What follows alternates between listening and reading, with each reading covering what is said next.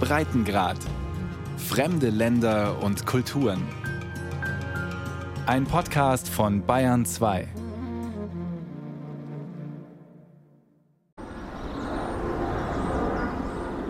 Ein Frühlingsabend in Aubonne, nördlich von Paris. Nur der anhaltende Maschinenlärm stört die friedliche Stimmung. Ein Flugzeug nach dem anderen fliegt über den rötlichen Himmel, wie auf einem Fließband, immer quer über die Stadt. 650 Maschinen sind es jeden Tag, sagt Françoise Brochot. Alors ici, on est une commune qui est quand même éloignée de l'aéroport puisqu'on est à 20 km. Unsere Stadt ist 20 Kilometer vom Pariser Flughafen Charles de Gaulle entfernt. Trotzdem befinden wir uns im Einzugsbereich aller vier Start- und Landebahnen des Flughafens. Deshalb liegt ein ständiges Brummen in der Luft.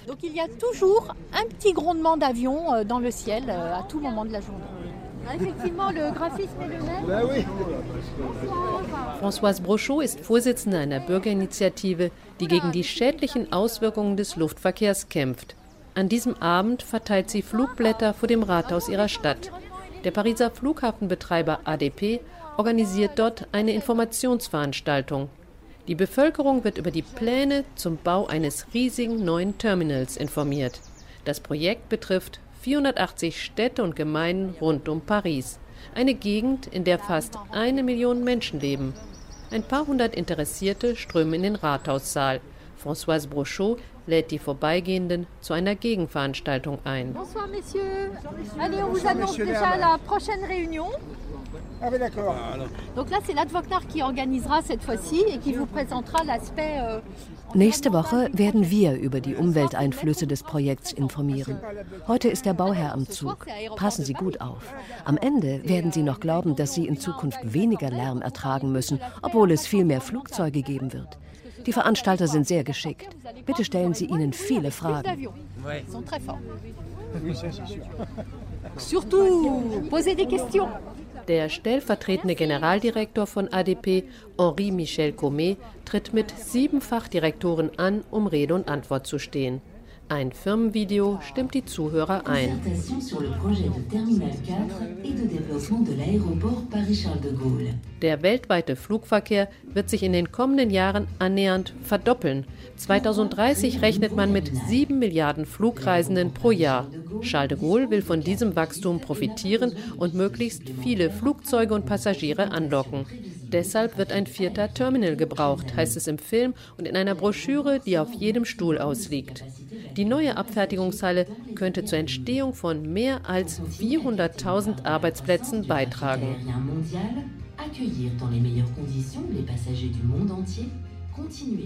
Die Pariser Flughafengesellschaft ist zu etwas mehr als der Hälfte in staatlicher Hand, soll jetzt aber privatisiert werden. Der Vize-Firmenchef, ein ehemaliger Regierungsberater, übernimmt das Mikrofon. Vielleicht spürt Henri Michel Coumet die ablehnende Haltung im Saal. Jedenfalls betont er zuerst, was nicht geplant ist. Je me permets effectivement de rappeler euh, euh, pas d'extension de l'aéroport, donc le projet est à l'intérieur même euh, du périmètre. Il est sur une partie Ich de wiederhole, der Flughafen wird nicht vergrößert. Wir wollen nur im Innern des jetzigen Flughafens bauen, auf einem Gelände, das schon überwiegend betoniert ist.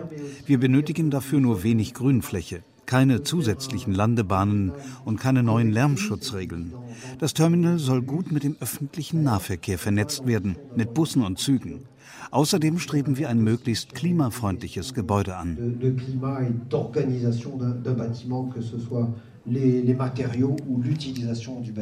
Die staatlich eingesetzte Société du Grand Paris treibt den Ausbau von Paris voran. Sie hat den Terminal 4 längst vorgesehen. Auf den Plänen für die Ringmetro Grand Paris Express ist er mit einem Bahnhof eingezeichnet. Wie die Erfinder von Groß Paris beschwört auch die Flughafengesellschaft ADP eine weltweite Aufholjagd. Dubai, Hongkong und Shanghai sind im Flughafenranking an Paris vorbeigezogen, heißt es in der Begründung für den Neubau. Charles de Gaulle ist auf Platz 10 abgerutscht. Wenn wir uns nicht vergrößern, werden wir schrumpfen, warnt einer der Direktoren auf dem Podium. Ein Wettkampf um Marktanteile ohne Rücksicht auf Mensch und Natur? Eine grauhaarige Frau reagiert besonders empört.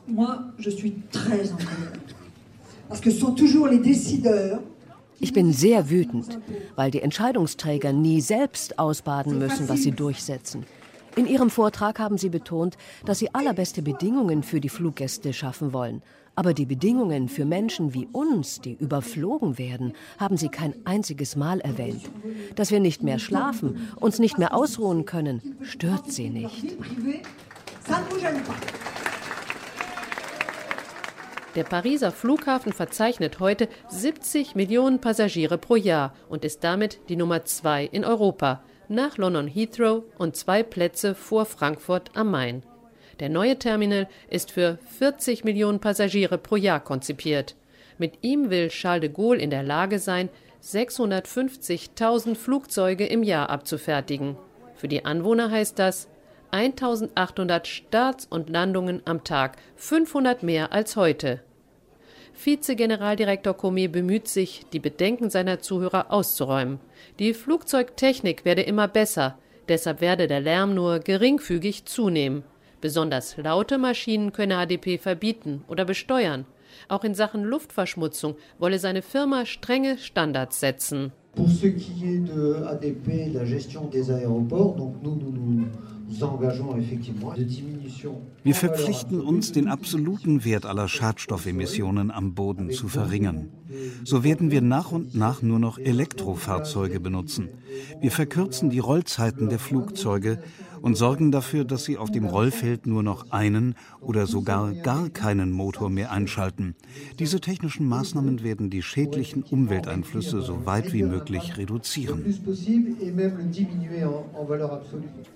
Françoise Bruchot meldet sich zu Wort. Die Aktivistin hat das Projekt genau studiert. Sie wirft der ADP-Führungsriege vor, dass sie bei ihren öffentlichen Auftritten einen Teil der Wahrheit ausspart.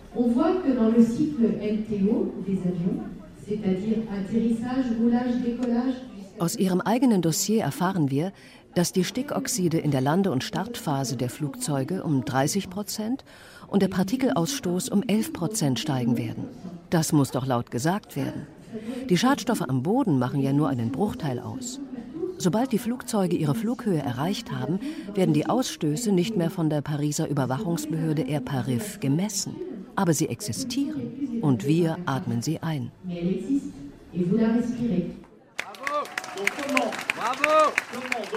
Nach langer, aufgeregter Debatte gehen die Schlussworte des Firmenchefs in Pfiffen unter.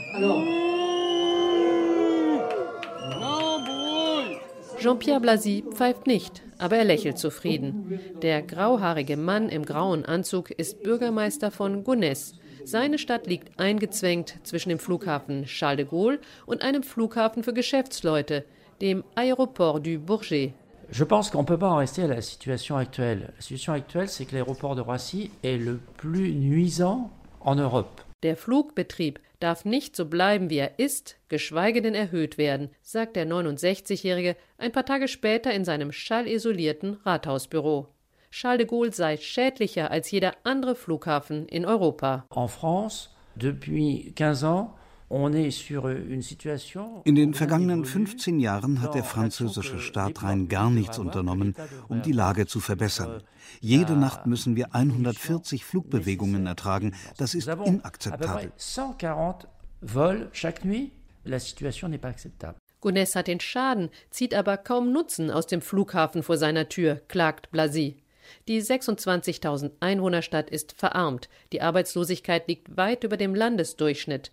Nur 6 Prozent der Einwohner haben auf dem Flughafen Arbeit gefunden.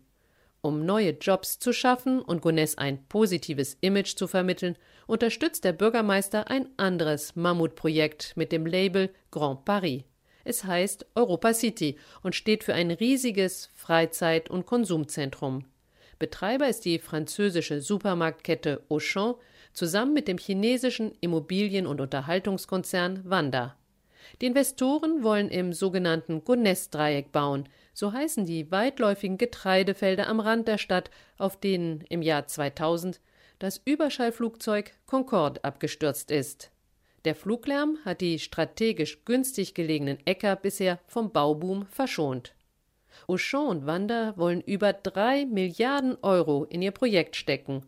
Es wäre die größte Privatinvestition in Frankreich seit dem Bau von Disneyland vor 30 Jahren. Sie spekulieren auf 30 Millionen Kunden pro Jahr.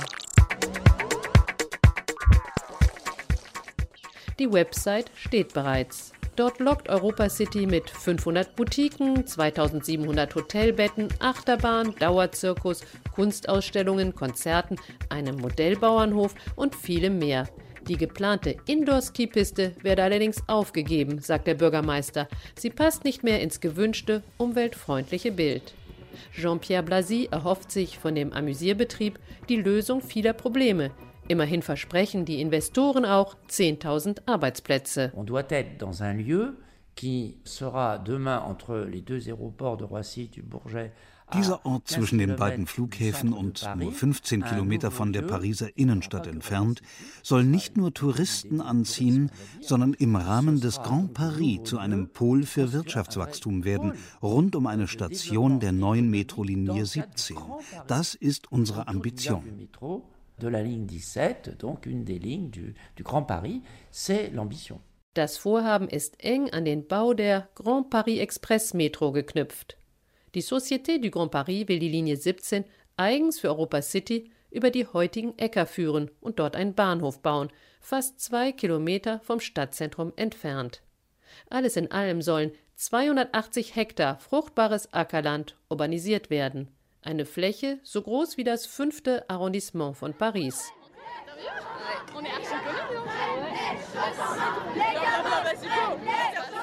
Wir sind heiß, heiß, viel heißer als das Klima, rufen Schüler und Studenten jeden Freitag in Paris. Auch Julien Vermignon aus Gonesse skandiert laut, um die Regierenden zum Handeln gegen die Klimakatastrophe zu bewegen. Der 20-Jährige, ein schlachsiger Kerl mit kurzem Kraushaar, studiert an der Pariser Sorbonne. Auf dem Heimweg läuft er durch eine schmale Einkaufsstraße seiner Stadt. Viele Läden stehen leer. Europa City würde den verbleibenden Geschäften noch mehr schaden, meint Julien.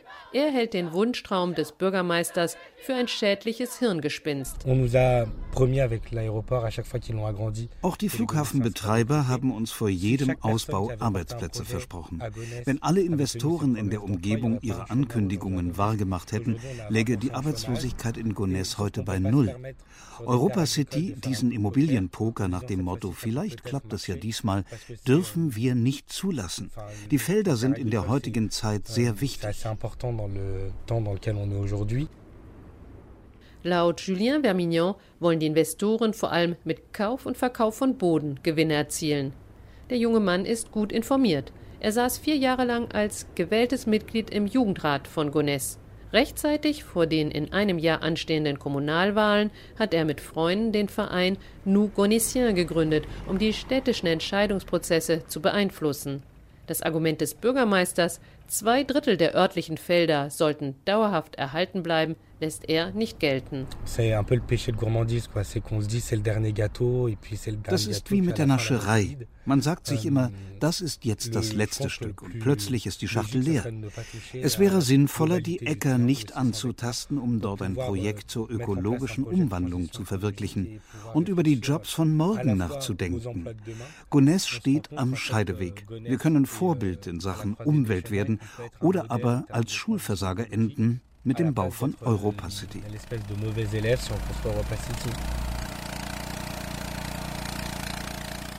Ein solches Ökoprojekt verfolgt auch ein Kollektiv von Umweltschützern, das gegen Europa City kämpft. Es ist Sonntagvormittag. Auf den riesigen Äckern keimt grünes Getreide.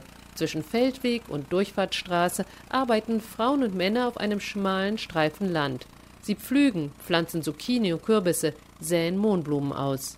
Am Straßenzaun haben sie ein Spruchband befestigt. Nein zu Europa City, ein anderes Projekt ist möglich.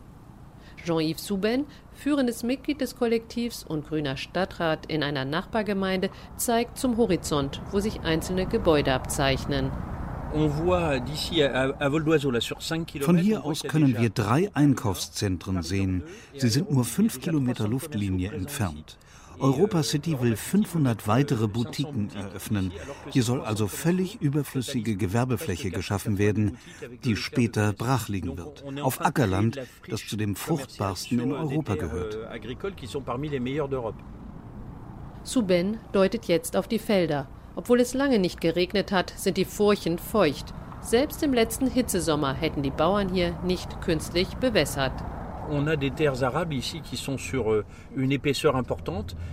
Der Ackerboden ist hier besonders tief und versorgt die Pflanzen mit ausreichend Wasser. Mehr noch, diese Felder erfrischen Paris. Falls hier betoniert wird, werden wir in Paris bei Hitzeperioden mindestens zwei Grad höhere Temperaturen verzeichnen als jetzt. Das wäre katastrophal. Aber das werden die Pariser erst spüren, wenn es zu spät ist. Die Umweltschützer haben gegen den Bebauungsplan der Stadt Gonesse geklagt. Mit Erfolg. Laut Gericht hat der Stadtrat die Urbanisierung dieser so wörtlich besonders fruchtbaren Felder beschlossen, obwohl die zu erwartenden wirtschaftlichen Gewinne nicht etabliert sind. Ein wichtiger Etappensieg für die Gegner. Akute Gefahr geht jetzt vom Metrobahnhof aus, sagt Jean-Yves Souben. Dessen Baugenehmigung besteht weiter. Die Aufträge sind vergeben. Im November soll es losgehen. Für den Umweltschützer ein Wahnwitz. Der Premierminister hat angekündigt, dass dieses Endstück der neuen Metrolinie erst 2027 fertig werden soll. Trotzdem wollen sie schon dieses Jahr mit dem Bahnhof beginnen. Da sollen Fakten geschaffen werden. Wenn der Bahnhof mitten im Feld steht, gibt es hier nichts mehr zu verteidigen. Dann werden sie rundherum betonieren und Aktivitäten schaffen.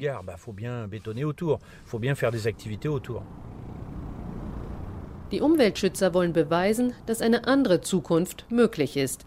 Dazu haben sie sich mit Agronomen und Wirtschaftswissenschaftlern zusammengetan. Diese haben ein Konzept namens Karma ausgearbeitet. Die Abkürzung bedeutet Kooperation für eine ehrgeizige Landwirtschaft in Verbindung mit Stadt und Land. Die Pflanzaktion auf dem Streifen Acker ist Symbol und Aushängeschild dafür. Jeden Sonntag schauen dort interessierte Bürger vorbei und machen sich kundig, wie diese Frau aus Paris. Rund um Paris wird immer mehr urbanisiert und betoniert. Das ist unerträglich. Ich habe von Europa City gehört. Die Sache ist zum Glück noch nicht durch. Ich wandere gerne, aber in der Region Ile-de-France wird es immer schwieriger. Das Projekt Karma finde ich sehr gut. Damit können wir bessere Voraussetzungen zum Leben schaffen. Der Agronom Robert Levesque ist treibende Kraft bei Karma. So oft er kann, tritt er öffentlich auf, um für das Projekt zu werben. Diesmal steht Levesque in einem Pariser Kino und erklärt den Zuschauern eines Umweltdokumentarfilms, was Karma will. Ce qui nous importe à Karma, uns geht es darum, auf den Feldern von Gonesse eine Solidarwirtschaft zu entwickeln, die auf Bioanbau von Obst und Gemüse beruht und Arbeitsplätze schafft. Wir planen eine Kreislaufwirtschaft, bei der die Lebensmittel vor Ort verarbeitet werden, mit kurzen Transportwegen, beispielsweise für den Bedarf von Schulkantinen notamment avec euh, les cantines scolaires, avec la restauration collective. Inzwischen hat der Verein einschlägige Unterstützer gewonnen, wie die Bio-Supermarktkette Biocop, das Netzwerk der solidarischen Landwirtschaft und große Umweltvereine. Bei einem Infoabend in Paris konnten die Umweltaktivisten weit über 1000 Menschen anlocken. Das macht Mut, sagt Robert Levesque. On commence à comprendre que l'homme euh, dépend de la nature et de la photosynthèse. Die Menschen verstehen endlich, dass wir von der Natur und speziell von der Photosynthese abhängig sind. Sie wissen, dass wir eine Grenze überschritten haben. Das ökologische Bewusstsein macht Fortschritte. Wenn wir wirklich gegen den Klimawandel kämpfen wollen, müssen wir aufhören, Ländereien zu vernichten und zuallererst jetzt hier bei uns in Gonesse lutter efficacement contre le réchauffement climatique, il faut qu'on arrête de détruire des terres agricoles, notamment celle de Gonesse. Während in Gonesse fruchtbares Ackerland versiegelt werden soll, holt die Pariser Bürgermeisterin Anne Hidalgo die Landwirtschaft in die Stadt. Auf Dächern, Plätzen, stillgelegten Zugtrassen und sogar in Tiefgaragen gedeihen Erdbeeren, Bohnen, Hopfen, Pilze und vieles mehr. Christian Horn, deutscher Architekt und Stadtplaner in Paris, spaziert über das Flachdach einer Sporthalle. Dort baut ein Verein Gemüse an. Paris will erreichen, dass auf einer Fläche von insgesamt 30 Hektar Nutzpflanzen wachsen, sagt Horn. Das entspricht ungefähr 40 Fußballfeldern. An sich ist es nicht viel, aber dadurch, dass man von null kommt, ist es schon eine ganze Menge. Diese 30 Hektar sind ja überwiegend auch auf Dachflächen und da muss man erstmal testen, welche Klima, welche Pflanzen da wachsen. Der Architekt engagiert sich im Pariser Rathaus in einer Arbeitsgruppe zu den Themen Klimaschutzplan und städtische Landwirtschaft, denkt dort über zukunftsorientierte Praktiken nach.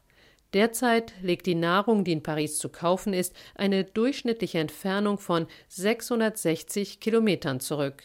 Damit die Klimaneutralität der Stadt Paris 2050 erreicht wird, muss der ökologische Fußabdruck dieser Nahrungsmittelbranche um 40 Prozent reduziert werden.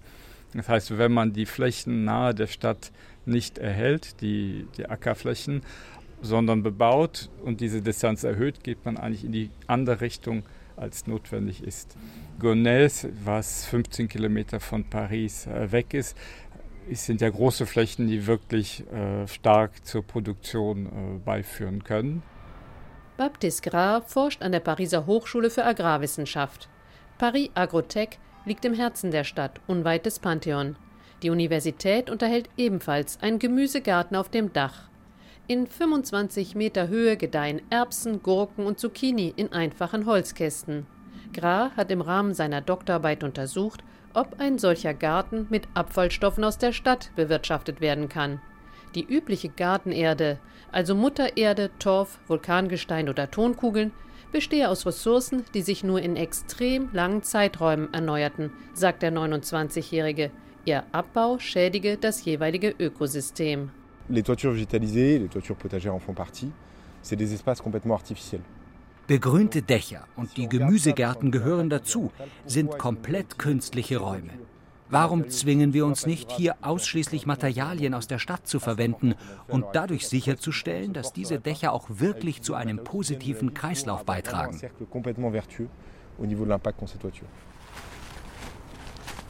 Neben den Pflanzen sind geschreddertes Holz und Kompost aus den Pariser Grünanlagen gelagert, außerdem Säcke mit Kaffeesatz, der vorher schon zur Pilzzucht verwendet wurde. Ein Pariser Kaffeebetreiber produziere etwa drei Tonnen Kaffeesatz pro Jahr, sagt Grar. Weitere Säcke enthalten zerstampfte Ziegel und Leichtbeton. Der Forscher hat die verschiedenen Substrate in, wie er sagt, Lasagne-Technik zusammengemischt und getestet. Die Ergebnisse sind rundum gut die Schadstoffe von Obst und Gemüse liegen deutlich unter den Grenzwerten und die Pflanzkübel fangen 60 bis 80 Prozent des Regens auf. Als Postdoktorand erforscht Grau nun, wie sich die städtische Landwirtschaft auf die Umwelt auswirkt. Dabei arbeiten er und seine Hochschule auch mit dem Pariser Rathaus zusammen. Der junge Forscher findet es prima, dass die Stadt die urbane Landwirtschaft pusht. Aber er warnt vor überhöhten Erwartungen. Die künstlichen Anlagen könnten nur rund 10 Prozent vom Nahrungsmittelbedarf einer Stadt hervorbringen. C'est intéressant, mais ça montre bien que l'agriculture urbaine ne va pas se développer pour le fait de nourrir la ville.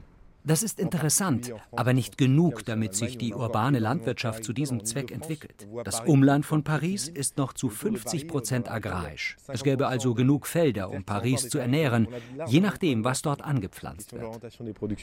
Nicht nur bei der Begrünung, auch beim Verkehr setzt Paris ehrgeizige Ziele. Bis 2030 sollen Diesel- und Benzinmotoren komplett verboten werden. Mit derartigen Plänen geht die Bürgermeisterin kein großes politisches Wagnis ein. Die Pariser besitzen weniger Autos als alle anderen Haushalte in Frankreich. Im Alltag sind sie längst auf andere Verkehrsmittel umgestiegen, was in Paris auch einfach ist. In Sachen Flugverkehr hält sich das Rathaus allerdings auffallend zurück. Im Klimaplan wird zwar mit Bedauern festgestellt, dass die Bewohner mit ihren Flugreisen fast ein Viertel der Treibhausgase in der Hauptstadt verursachen. Zu den Plänen des Flughafenbetreibers Charles de Gaulle auszubauen, um eine gigantische Steigerung der Flugbewegungen zu ermöglichen, äußerte sich die Stadt Paris bisher allerdings nicht.